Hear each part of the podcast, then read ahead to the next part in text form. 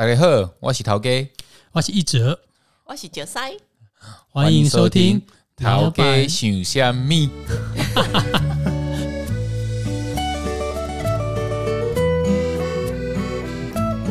我们这一集啊，特地用台语当开场白，是因为我们想要聊一下，嗯、跟里长有相关的事情，嗯哼，对，所以我们请来一个特别来宾。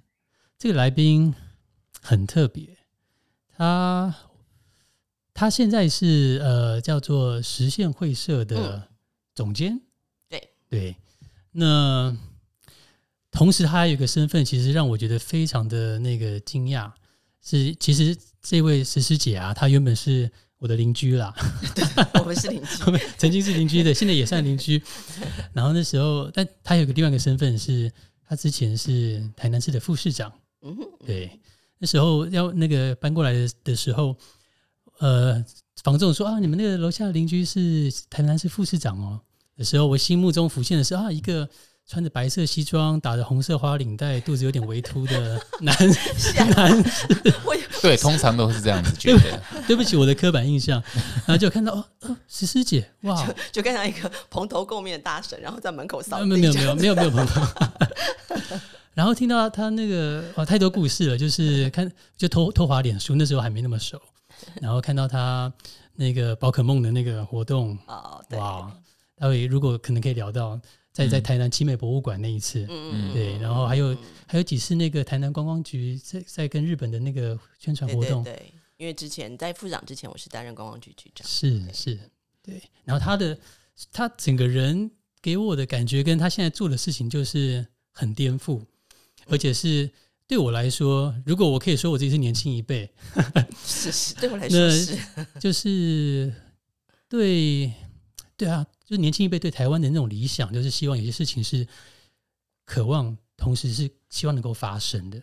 我我我要说的是，可能在上一辈的时候会觉得很多事情是应该就必须那样子，然后曾经有一段时间是年轻比较年轻的一代说希望有些觉醒，希望有有些改变，但不容易发生的。不过我在十字姐身边看到的的就是哇，我们好像很多年轻的希望发生的改变的，在他身上跟他在做的事情都正在发生，包括现在你在做的实实现会社也是这样子。嗯嗯。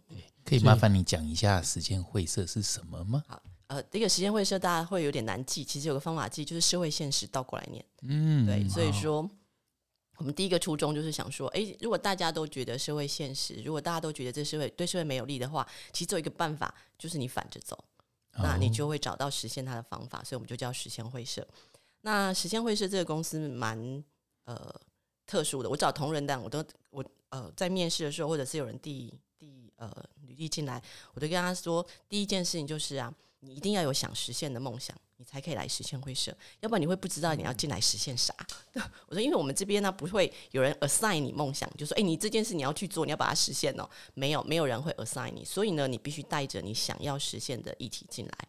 那实验会社是一个以社会议题为核心进行整合式的规划跟募资、募力、募知识，就是说我们希望找到一些事情，我们大家都觉得该做，那他可能呃需要资金，他可能需要人力，他可能需要 know how，那这些事情都在一个募集的范围。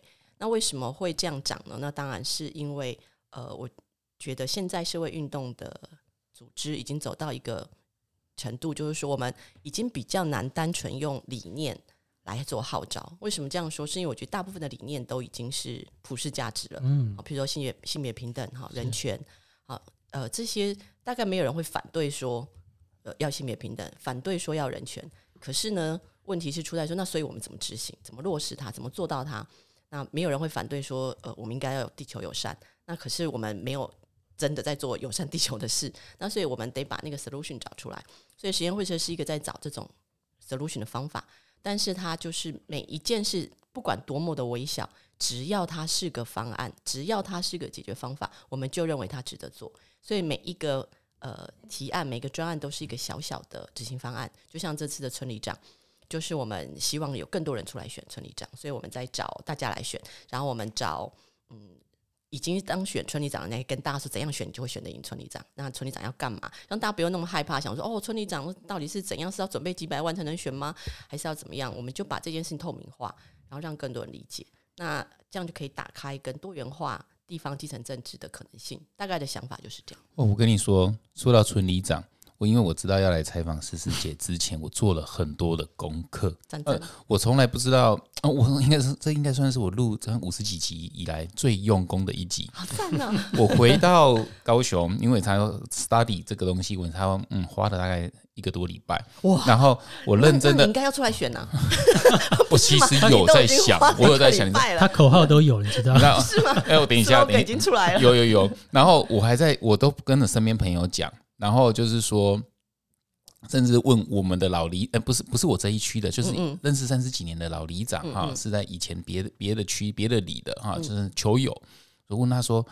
哇，那我来算了喂，假如啦，我当然就是说我我有机会选得中吗？一点也都算了呀，很多人劝我不要，我问市议员，大家一定劝你不要。对我问市议员，市议员说不太可能。我还问了之前的高雄市的呃，就南南南区的呃行政院执行长，他说这个他们他他们用一个术语说，是呃里长是空呃什么空投不是空军，可能是广播的意思吧？呃空空军太太最难选了，就对了。因为他就靠陆军，他靠陆战呐、就对就是空战打不打不赢里长选举。那因为大家现在都熟悉的是空战嘛，就是线上的东西，对对对对要搞好线下的，所以我们说是陆战。。然后他说你要真的，然后那个里长啊，就是另一个球友里长说，你一定要给自己设定一个目标。他就说你要每天去握手一百个人，对对 KPI 对对 对，然后然后你说你还要加，他还教我，他说要加一个网站。然后我想说，哦，这这不是蛮我蛮擅长的事情啊。你应该成立赖群主，加一个网站有用啦。他说你要讲你的你的梦想是什么，我就我就学了很多，然后我还想 slogan 这样，我还说啊，如果我当我，所以我每天跟我老婆散步，在我们那个里，然后最近都我现在带着不同的眼光了，我就在想嗯象，如果我是里长，我怎么改善我这一个里的什么排水沟啊、蚊子啊，这样我超就赞的，我我看世界的眼光变不一样了，是不是？我觉得很有趣。然后我才发现，哦，原来投五万块进去，要拿我那一个里是七百个人，我拿七十张票才能拿回五万块。我就想要叫我的朋友，台中的朋友也来住我这个里，我这样至少可以得到多两票。要赶快，那要赶快，因为它有限制那个户籍 一户籍的时间。哦，真的还有这样所以我就觉得我对要选才搬过来。我对这个超级好奇，但是我老婆很怕我的认真，你知道吗？但是我每天跟她散步，我就我在看这个这一户，就说，然后我洗力定位为喂，我会怎么怎么做。所以我们现在每天散步，就说哦，那个灯啊可以更亮一点哪一张。我就其实每天抱着很大的抱负，跟我老婆去逛街去看这个礼这样子。然后我老婆就觉得不是神经病吗？就是你已经有那么多事要做，还有事业要拼，怎么还想要去选里长？可是，对可是我觉得好赞哦，呃，而且我好期待你把这些观察写下来。我的意思是，其实为什么要请大家去选村里长，是让村里长回到公共参与的本质。就是我们现在大家想想说，呃，里长或者想谁的时候，我们第一个反应就是，哎、他是政治人物，所以他干嘛？他去握手，去市场拜票，路口站站演讲。那我可以请问，那我们到底要这些人出来干嘛？我是有欠人跟我握手，还是有欠人在路口跟我拜票？我需要的应该是可以改善我的生活品质跟周遭环境的人。所以，如果每个村里长是要选的时候是像你一样，就说开始观察说，哎，那我这个社区需要什么？我这个社区到底是哪些呃使用上有问题？譬如说呃路灯哪里不够，或者是呃蚊子，蚊子哪里太多等等。如果每个人都这样想事情的时候，我们就可以理解，其实政治的本质是服务于公众生活。嗯它其实不是为了创造政治人物嘛，我不是为了要因为要有很棒的政治人物给我崇拜，所以我要政治人物嘛。就是现在有点倒过来了，那因为要选上，所以政治人物必须发展成偶像化，必须包装化，必须神话化。可是我们一开始想，为什么人一开始要有政治？为什么要有社会？为什么为什么要有国家？其实它是为了解决在公众生活时候所遇到的各种问题，我们简称它就是公共性的议题。那如果每个呃人都回到公共性的参与的时候，政治就变得很美好，就会回到它本来美好的本质，就会提醒我们，我们可能已经忘记很久的事情，就是政治从来不是为了政治人物而服务，政治是为了那些在生活着的人服务的。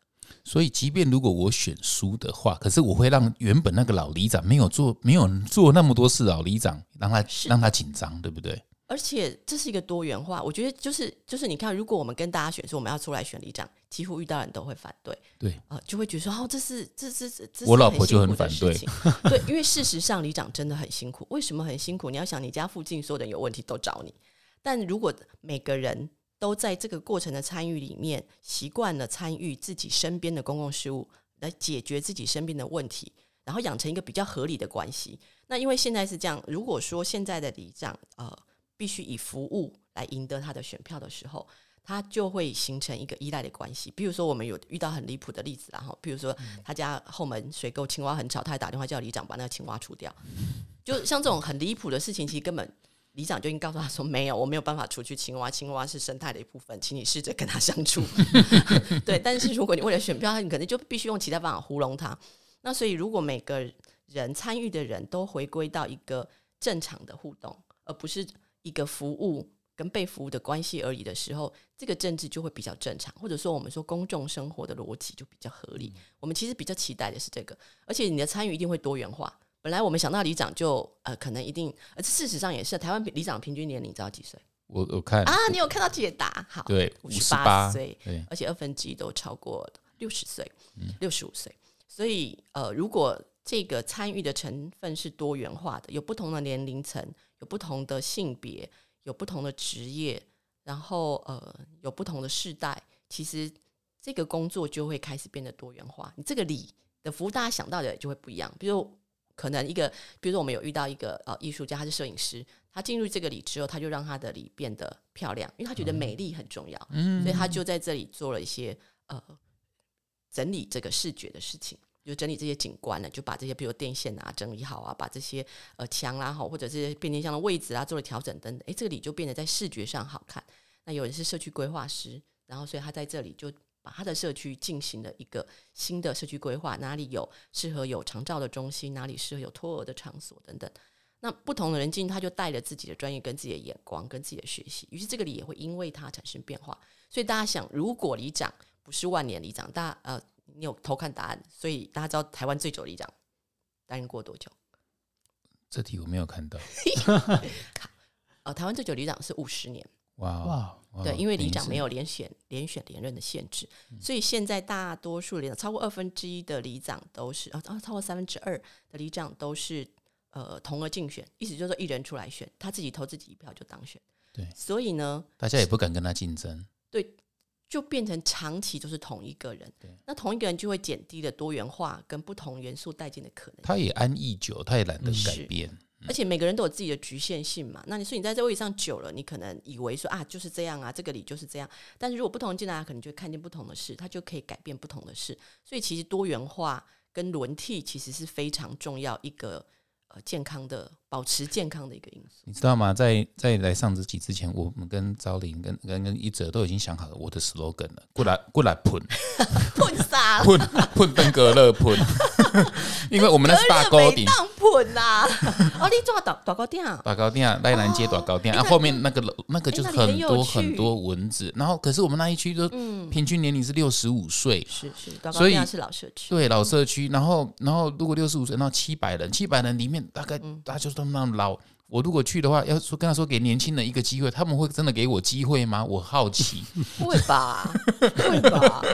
所以所以我就我就有在想说，如果输了也没有关系，因为至少给老里长，不是说颜色巧巧，而是让他有一个就是动力改变动力改变这样子啊。如果不小心中了，我老婆应该会 很困扰。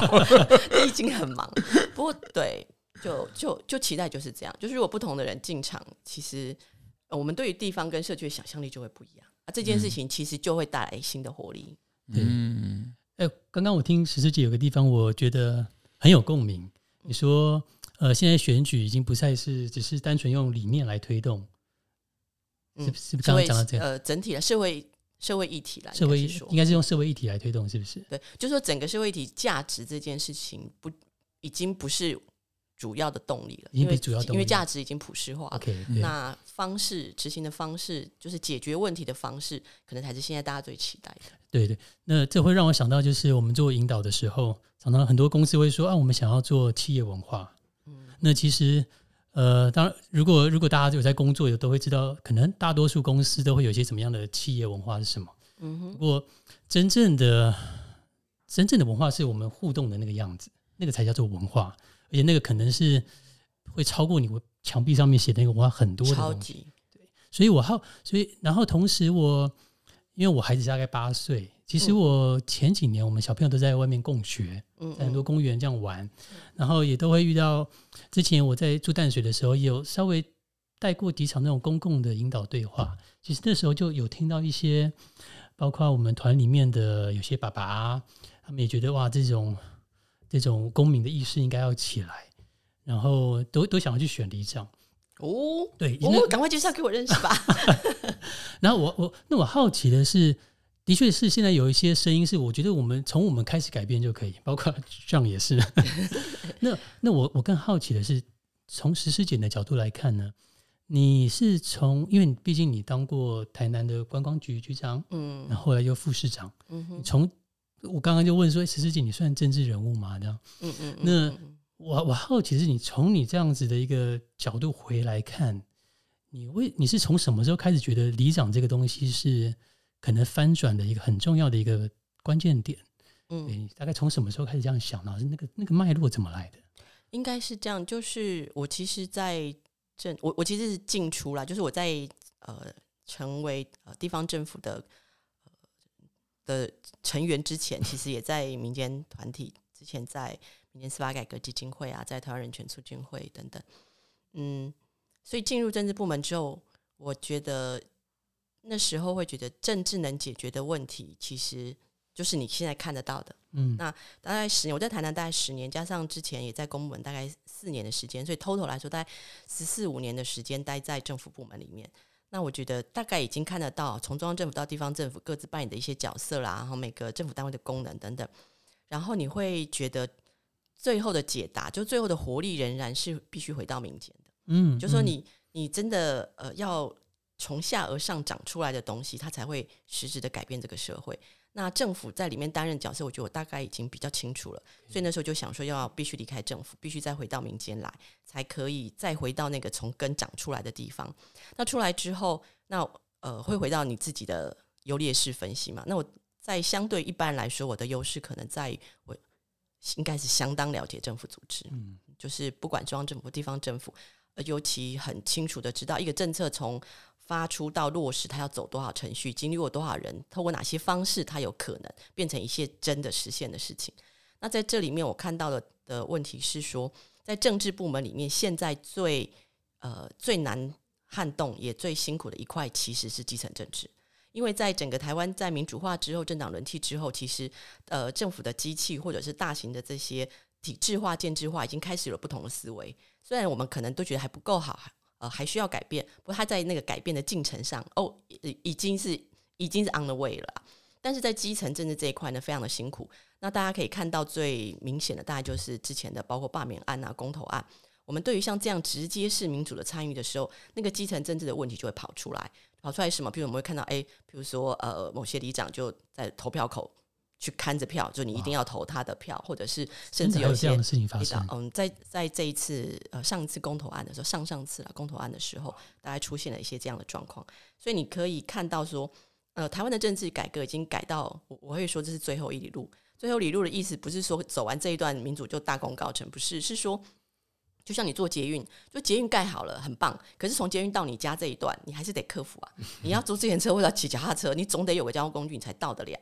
那台湾的民主，我认为走到了这一段。那这一段我看起来就是基层政治。那基层政治最后一个用选举产生的就是村里长，所以那时候我才会觉得说，那如果村里长也改变，村里长如果不再是万年里长，如果村里长就是跟大家一样，而四年八年我们就会换一个人，我们就会有不同的心血注入，会有不同人来参与公共事务，甚至让年轻人认为村里长是一个他可以历练的好地方。就是他在，反正他也要找工作，但是他第一份工作如果就是在家工作呢？如果每个人的公共参与是从自己的家出发呢？是从你家里的周围的环境的改善，从你家里、你的邻居、你附近的朋友的这个呃生活来做改善的话，会不会每个人就养成习惯，呃，把公共事务内化成自己生活的一部分？思思姐，我好奇，我真的被这个段话打动。我好奇，如果我已经有工作了，我我现在的工作，然后我再去，我是认真的，我再去做里长的话，大家一个好消息，里长是唯一可以兼职的公务人员呢。但但是我这 但是会很忙，对，会很忙。是到底要忙什么？这个细节，因为大家可能不知道里长可以做干嘛。因为里长的事情非常的繁琐，但为什么这么繁琐呢？跟现在里长的大家对里长的认知有关。因为现在状况是什么？是什么事我们都打电话问里长，而事实上是不是需要什么事都问里长的？其实并不需要。但是呢，现在大家习惯就我只要遇到问题我就问里长，就是我们我们在现在的政治的逻辑里面，我们。是呃，习惯是仰赖者，就是我们我们如果用呃网络的话来说，就是台湾的公民还有很多是妈宝的程度啦。嗯，就是我们认为有问题就是别人要解决，有问题就是政治人物要解决。但事实上，里长要做的事情是什么？里长其实他呃会很清楚很多政府部门跟在地的社区对接的各种的资源管道，譬如说这里需要长照，那要怎么申请长照中心？这里如果呃这个活动中心大家想要开课，比如说他想要学习什么，那要去哪里申请这个课程？那如果说这里的公共设施如果有问题的时候，比如说诶路灯不亮啦哈，水沟不通啦，要找谁？那其实这些事呢，不见得需要里长做。譬如说像路工不通，像路灯不亮、水沟不通这种是打一九九九，其他就会来的。其实现在政府部门算是蛮有效率的，但是大家还是在旧有的习惯里面会依赖里长，所以里长的最烦的事情是什么呢？是接电话。就是说，其实你会有非常多的电话，就打来是不是各式样，比如他楼上邻居吵架也会找你。所以在我们这个村里长这个学院有一趴的训练呢，不是针对选里长，而是针对李明，就告诉李明说有哪些事其实你不用找里长，要教育，对，需要教育。所以呢，呃，李明知道哪些事才需要找里长，哪些事他其实自己就可以解决。譬如说，如果有家暴，你就打家暴专线哈。那因为需要警察来，那玩 gay 夫妻玩 gay，对，夫妻玩 gay 里长吗？呃，原则上不用，因为夫妻玩给吧，是谢谢谢谢，就夫妻玩给打里长也是没有用的，好吗？因为里长里长的夫妻关系不一定会好，非常真。对，就是呃，这些所谓我我我认为这也是所谓公民素养的一部分了。所以，其实在这个过程里面，大家也会开始去适应跟学习。不止里长学习，里面也要学习，到底哪些事是你自己可以解决的，是你自己有解决他的义务跟责任的，不是别人要帮你解决的。那有哪些的确是透过里长他可以知道的？尤其像现在呃，里长很重要的功能是在急难救助跟中低收入户。对，因为这个通常是最需要被照顾的人。那中低收入或者资源，其实在各个地方政府都有，就算地方政府没有，也有很多善心人士的捐款。所以如何对接这些？还有就是像急难型，譬如说紧急灾害发生的时候，第一个像天灾哈，降震呃地震啊，这种呃水灾发生的时候，可能会有人立刻就没有地方可以住，那或者立刻手边没有现金。其实像这种急难救助，也是里长可以扮演的角色。在这种时候，就是里长可以发挥很大功能的时候。那更不要说像呃长照的规划，我刚提到的，或者是呃托儿中心的这些规划。像有些呃小朋友，比如下了课，呃甚至中低收入家庭会有吃饭的问题，他要去哪里可以领到免费的食物啊等等，这个都是在里长的范围里面。那也是里长最能够发挥功能的地方。但是这个是呃针对。已经存在的问题，那我会谈说，其实有里长有更多更积极的功能，就是你怎么规划你的社区，规划你的里，你想要你的里在哪方面增进，所以可以主动出击。没错，里长是很可以向地方的区公所或者是呃乡镇公所去申请新的计划来实现。所以你想要你这个里，譬如说像像社区规划师，他就非常适合担任里长的职务。对，因为他对这个社区的规划跟整体性，就是你怎么把你自己的社区变成一个小的单元，那尽可能的在这个单元里面提升你的生活品质，提升这个人际的互动，让大家在这里生活有一个更呃舒适或者是更符合自己期待的生活方式。我觉得那个其实是里长很重要的价值。我哇，我觉得很震撼，我不知道原来里长可以。做这么多，嗯，我都开始有点热血了。我我必须说，刚刚诗诗姐讲里长那个大家对里长刻板印象的时候，呃，我看里长，因为我没有用过几次里长，对，不过我真的觉得里长比较像是有点像是客服单位了。现在，嗯嗯，对，是是是。那我要说的是，他其实有点像是已经有个印象在那边。嗯哼，我扯远一点点，就是我在学未来学的过程中，就会知道说，我们在翻转这些价值的时候。呃，其实其实那个想要翻转一个东西，是因为我们背后有有些大的系统理念想要去推进。但往往可能最不容易的地方就在于，哇，我今天听人讲那么多，我还是认为里长就是客服人员，嗯 的那个印象如果还在的话，那就还是不容易推动。对，所以有没有发现，其实会使用里长的多半是年纪比较长的，对啊，哦就年轻人。我们在调查里面，很多人不知道自己的里长是谁。是那这就是时代跨越时代的意义，我认为就在这里，就是说，也表示说，如果新一代的人他的理解里长是从现在开始，他就不会像上一代人那样使用里长，里长就不会被客服电话所淹没，所以他必须一代一代的往前走。那如果我们不往前走，不展开这个轮替，其实我们就会一直落在原有的刻板印象的那个限制。这是我的呃，我这是我的想象。这也是为什么说我们希望鼓励新一代的里长。那新一代指的不是年龄的限制，就是说指的是他愿意带来新的观念，他愿意展现里长的未来性。就是我们不要只落在现有的既有的服务系统里面，因为说实话，以现在台湾政府的效能来说，大部分的这些服务系统其实都政府本身就可以完成，其实它不见得需要靠里长来完成。里长其实是更有可能性去做一些积极跟建设性的东西。那而且还有一些就是它要落在呃里长把持这个资源的时候，说用过于什么用把持，就是说他没有做公平的分配，就是他只他只把他知道的资源介绍给他认识的人。那你在一个里里面，他不可能都认识嘛？那变成说他不认识的人就得不到这个服务，那这样就是一个最不好的状况。那只有一个办法是什么？就是轮替。就是因为轮替每个人认识人不同嘛，那就会有不同的人受到照顾，这也是一个基本的一个平均法则。那所以无论如何，轮替跟转换都是都是必要的，而且都对整体的呃健康度来说都是好的。那所以呃，我就说，嗯，我们鼓励大家选里长，也没有要叫你生生世世做里长，大家压力不要这么大嘛。你想说，一个里长任期反正就是四年，那如果是个年轻人，你现在也在找工作，其实还蛮适合试试看，因为做里长他训练很多功能，他就是跟小七一样，就是说他训练你完整的能力，各式各样功能，因为你必须面对问题，解决问题。他其实基本上就训练这个问题。如果李明跟你说啊，他家的水有问题的时候，自来水不通的时候，你该找谁？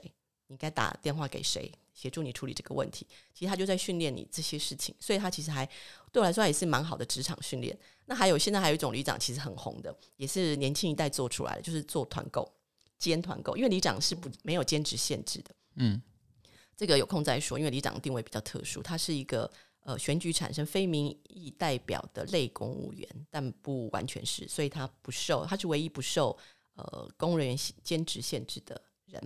那所以呃，里长做团购，他就达到了很好的服务。第一个，他也有赚外快嘛，哈、然后第二个，因为团购，所以那些呃在他里很多都是上班族，所以下班以后就来这边领货嘛，因为他替大家收货，然后就有了新的互动机会，也就有机会了解，哎，每个人家的状况是什么，然后需要哪些协助。所以做团购的里长现在也成为一个很大的的动力，不过也在集中在比较年轻一代，因为通常他需要有比较好的线上呃活动的能力等等，所以我觉得它就会长出不一样的东西。那你说这东西有没有好或者坏？我觉得从整体来看都是好的。为什么是好的？因为它 always 改变了既有的方式，它就创造了一个新的方式跟李明互动，创造了一些新的方式，创呃让呃新的沟通成为可能。所以我觉得这些都是大家已经在发生的尝试，所以为什么不试试看？嗯那我还听我们老里长说一个观点，我觉得蛮有趣的。他说，其实老里长啊喜欢超过一个年轻人来跟他竞争。假设就是变成三头鼎立的话，那那他自己有他自己的原本的既有的票，所以两两个年轻人去拼的话，就是他就鹤棒，他就渔翁得利了这样子。对，这就是选举啦，就是选举。如果你你越多人出来选分票的话，那就既有的票就会占优势嘛，因为他就他那些票就是所谓的铁票，你不管其他人怎么分，他的铁票都不会跑。对对，那就是选举策略的问题。那这一趴就是我们现在在办村里长呃工作坊在讨论的事情，就是进行选候选人定位跟你的在地的选区的选民的选举策略分析，就是我们在透明化这件事啊，就是因为选举看起来好像是一个秘辛，就就像呃做老板的都会有不传之秘嘛，那选举这件事好像也是一个政治的机密，但我们就是试图打开就透明化，哦，就说你其实可以看得到你，你其实你算得出你的票。简单说，如果你知道你的状况，就算得出你的票。那比如说一个里长，他到底原来的老里长是拿多少票可以当选，你也可以算你要拿多少票可以当选，而你的选民在哪里。那如果老里长的那些铁票是你动不了的，那你就应该找那铁票之外的，因为里长的选票没有没有那么多嘛。就是说你嗯你基本上你可以算得出来，你是要呃三千票、五千票，还是要一万票？看你的选区，通常没有一万票那么的那么多的啦，通常都是几千票。那能不能顺利的开发出那个票数，其实就能够胜选。所以这件事情也没有复杂成这个样。那我请教你一题，我现在开始越来越进入，因为我开始在考虑了。天哪，我的收获好大！我可能会找到一个人出来选 你现在一个老板出来选里长。因为我们那一里叫中原里，赖南区中原里就是往大沟顶那里哈。嗯嗯，然后我们那一区有那个萨巴提啊，反正就是阿罗哈点卤味啊对，对对对，我知道那一点，我那那一区我算相对熟，因为那那那一区算是现在新兴的文青区，对对对，对所以那边有很多有趣的事对，那里面的那些行啊，那些呃传统菜市场都已经变得转转换，我觉得非常棒。那那里有七百人。好，然后七百人里面，我知道我们的老里长啊，在前一年四年前的那一次选举，他是跟另一个年轻人平手，两百四十对两百四十。哦，那很有机会耶。然后到最后就他们就是要抽签，结果老里长又被又抽中了这样嗯子。可是我发现那个老里长之后有态度比较好，就是对大家比较认真一点点，因为那个知道了票有危险，对。可是现在如果我进去的话，我就会瓜分那个两百四十，其中的可能十票二哦，所以另外那个还是会继续出来选不？确定，我不确定，但是我就怕我是不是会造成让年轻人无法出头。所以要先做局势判断，要先做那个选区分析，哎，这个是一定要先进所以我要先知道另一个人有没有出来，对要先我哪知道时候能够知道？呃呃，这个登记，其实登呃登登记当然就是确定了。不过通常在地方打听打听是就就大家都知道，因为哦要出来选的人他必须放出消息嘛，要不然的话，呃大家如果都不知道他要选，他是要怎样竞选，所以要选的通常就会已经有透露。那如果已经知道是谁的话，那更容易问出来了。那多好笑嘛！因为我我儿子本来我儿子的女儿本来不知道什么是里长，他不知道里长在干嘛。嗯嗯你看哎，我上个礼拜就跟他聊里长，然后我们每天都会开车就会经过那个我们现任里长的那个扛棒，嗯他叫蔡崇明，就呃崇崇明啊。然后然后我儿子会说：“爸爸，你接下来你跟那个崇明啊那个 battle 那个战争会是如何？”我说：“ 我说我还没有确定要参选我儿子已经很期待是 battle 了，你知道吗？就是 humble 力，我是谦逊，然后然后对 smart 菜这样子的 battle 这样子突，然很期待，我就觉得好像好好玩，但是又不能当儿戏。如果真的选上了，但是我想太多了，毕竟人家做好几三十几年了这样。是不是？对，就是三十几年，对。然后我们另一个球友的里长就说：“你要每天握一百个人，你从握手里面就知道那个人会不会挺你。”我说：“我这么神奇？”他因为他讲的是就是他脸上是发亮的，他说他是真的，嗯嗯他就说。光是握手就知道这个人挺不挺你，真的可以做到这样子啊！哇，我就觉得很有趣耶。政政治在目前台湾的政治的确握手是个关键，就是我有没有看到你啊？我跨第二嘿，就是见台湾的台湾人很有趣，就是见面三分情。有看到你，他就觉得哎、这个。不过我觉得还是很重要。老老一派的吗？一派的，就是说他还是很重要，你要分析你的选民，因为现在呃以呃非都地区的人来说，大部分的年轻一代都不住在当地，所以是后来回去投票。那因为回去投票，他平常没有机会跟你互动，所以很多年轻一代只看选举公报。所以你在选举公报上的呈现，可能会决定很大量的年轻选票。对，所以的确要先进行那个该里的分析。比如，你说七百多人是指呃选票人，还是说居住人口，还是呃总体人口是哪一种，就要先搞清楚。那他们的呃年龄分布啦，还有住的形态，它是套厅还是几何式大楼？呃，它的分布的呃状态在哪里？在什么在什么点可以遇到他们？像有的地方他会在便利商店，因为那个区域就有一个便利商店。那有些地方是传统菜市场，那哪里是可以遇到你选民的地方？那他们各自是谁？他们呃的作息是什么？他什么时候出门？什么时候回来？你会在什么情况下遇到他？这些都其实值得想一遍，然后再发展出选举策略。因为我们也不希望说政治人物是就是所谓的选举，就是把你累到操到爆，然后就是呃每个人都觉得很不平衡，身心不平衡。其实那样的政治也不会太健康。所以其实事先进行这样的分析，找到对你最有利的位置，然后进行选举策略的诉求，提出一个有意义的诉求，让人有感的诉求，其实也是重要。因为我刚刚看，就是我了解我的个性，应该不太适合当客服单位。我可以请助理吗？当然可以。如果你不介意你的薪水其实没有很高，因为里长的呃薪资原则上就是四万五，对你做其他事情都可以申请。呃其他的经费补助，但直接给你的经费就是四但是我那间书店，我那间 Booking 如果当所谓的服务处，算是 OK 吗？非常 OK 吧？哎呦，因为又可以让李明来喝咖啡啊这样子，超级赞的啊！